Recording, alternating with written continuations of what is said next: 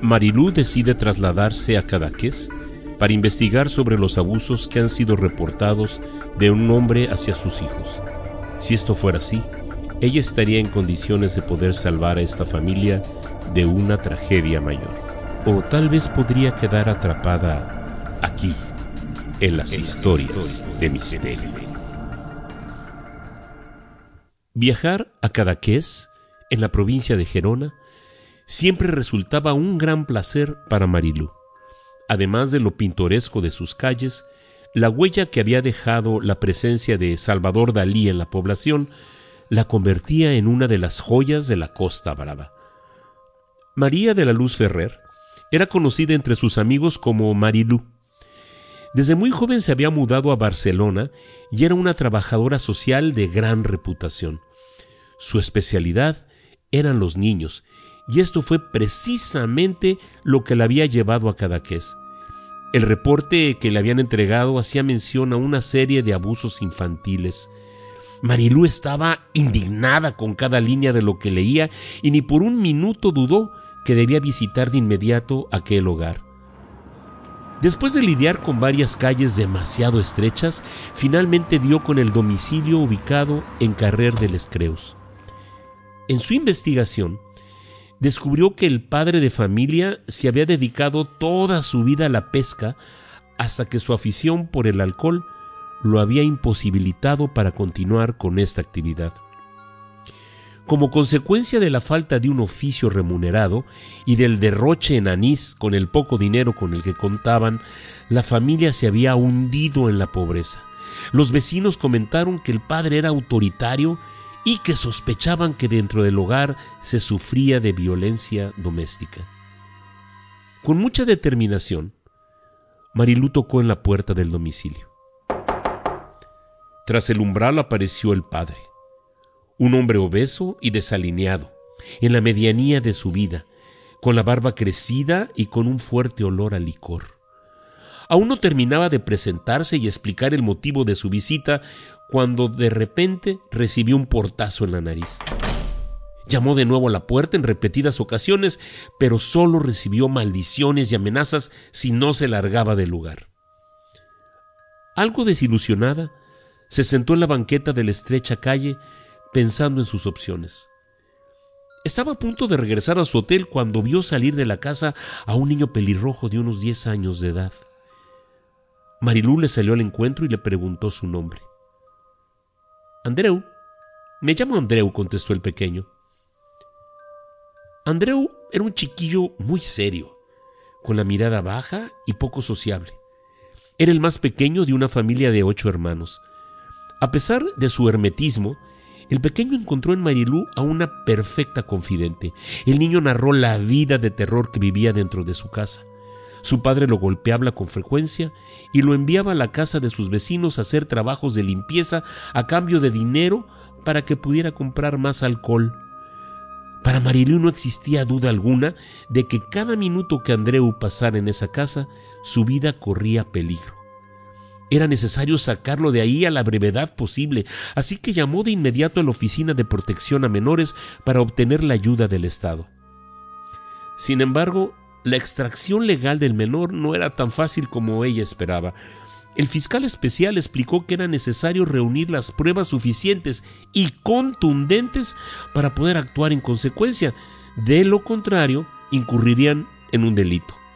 Marilú estalló en ira en contra de las autoridades y no podía entender cómo era posible que la vida de un menor se pusiera en riesgo en aras del papeleo y la burocracia.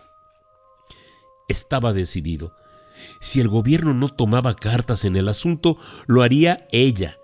Era preferible cometer un ilícito que esperar a que ocurriera una tragedia.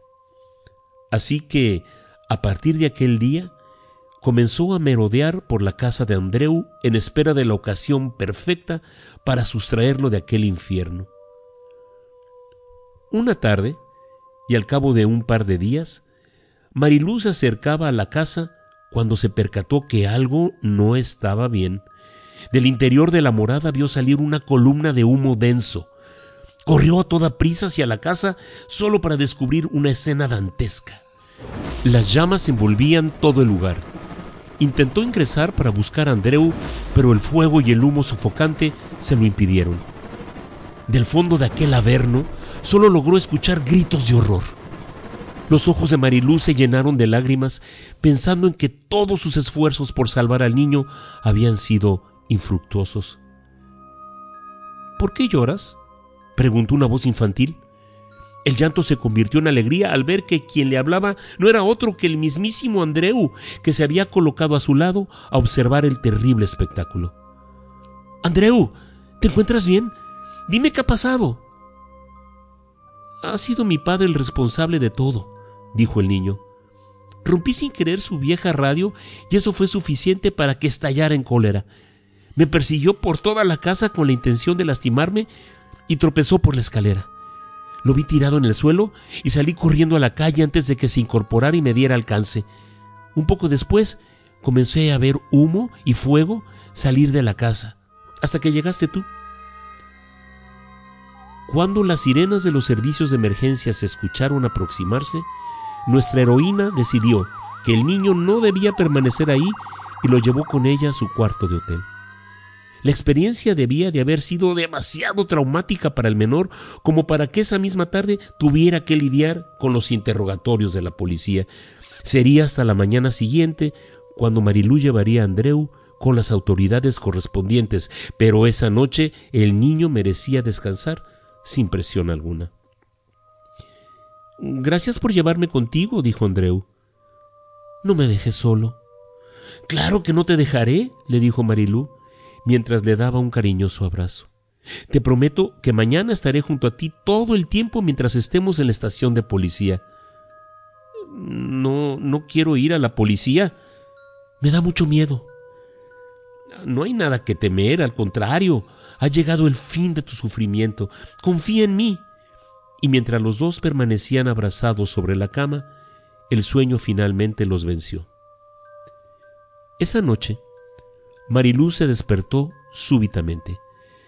Se sentía aletargada y desorientada. Trató de atisbar a su alrededor y le pareció distinguir entre las penumbras a una figura humana que la observaba.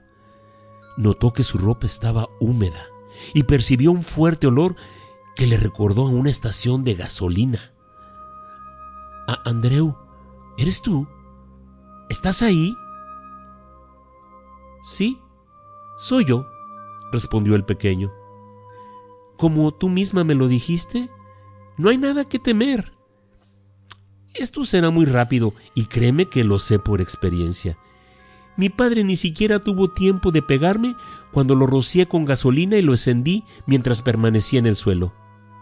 Mañana no, no voy a ir a la policía. El rostro de Andreu no mostraba expresión alguna y mientras encendía un fósforo, le dijo a la aterrada mujer, Buen viaje, Marilú.